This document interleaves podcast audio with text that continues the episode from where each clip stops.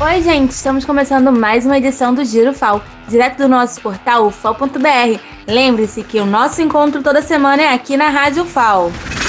O programa UFAO e Sociedade da Rádio FAO traz uma entrevista com o agrônomo e pesquisador Geraldo Veríssimo de Souza Barbosa.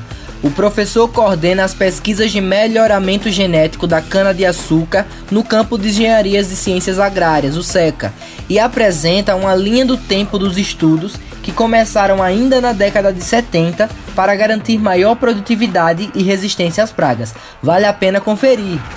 A terceira edição do Seminário Juventudes Contemporâneas debate pandemia em tempos de crise.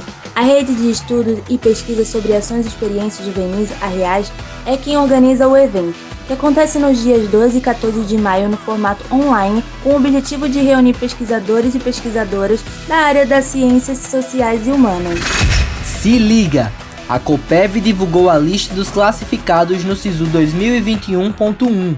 Os aprovados são convocados para a pré-matrícula na UFAL e devem responder a um questionário social e enviar a documentação obrigatória digitalizada. O resultado preliminar da análise dos documentos sai no dia 29 de abril e o período para entrar com recurso é de 30 de abril a 3 de maio. Já o resultado final do processo será divulgado no dia 5 de maio.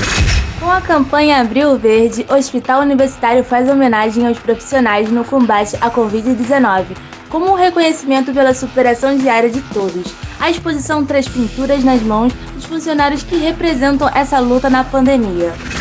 O Museu Teo Brandão finaliza projeto de restauração com apoio de grupo de pesquisa. Com o objetivo de preservar os equipamentos culturais da UFAL, esse tipo de projeto está sendo elaborado pelo grupo de pesquisa Representações do Lugar, o RELU, da Faculdade de Arquitetura e Urbanismo desde novembro de 2020. O projeto terá continuidade em outros espaços de cultura da universidade. Legal, né? E essa é para os servidores. O encontro virtual do projeto Diálogos.com será dia 29 de abril. O tema Partilhando Emoções tem destaque e busca compartilhar saberes e reflexões sobre saúde mental. Campos do Sertão quer saber das dificuldades dos estudantes na pandemia.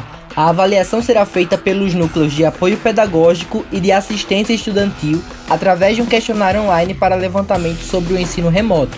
Participe! Olha só, a 12ª edição do Congresso de Engenharia, Ciência e Tecnologia Connect acontece nos dias 2 e 3 de julho. O evento contará com palestra, mini cursos e apresentação de trabalhos e será totalmente online. Quer saber mais? Então acesse ao nosso portal fal.br e saiba todos os detalhes. Até o próximo programa, se cuida!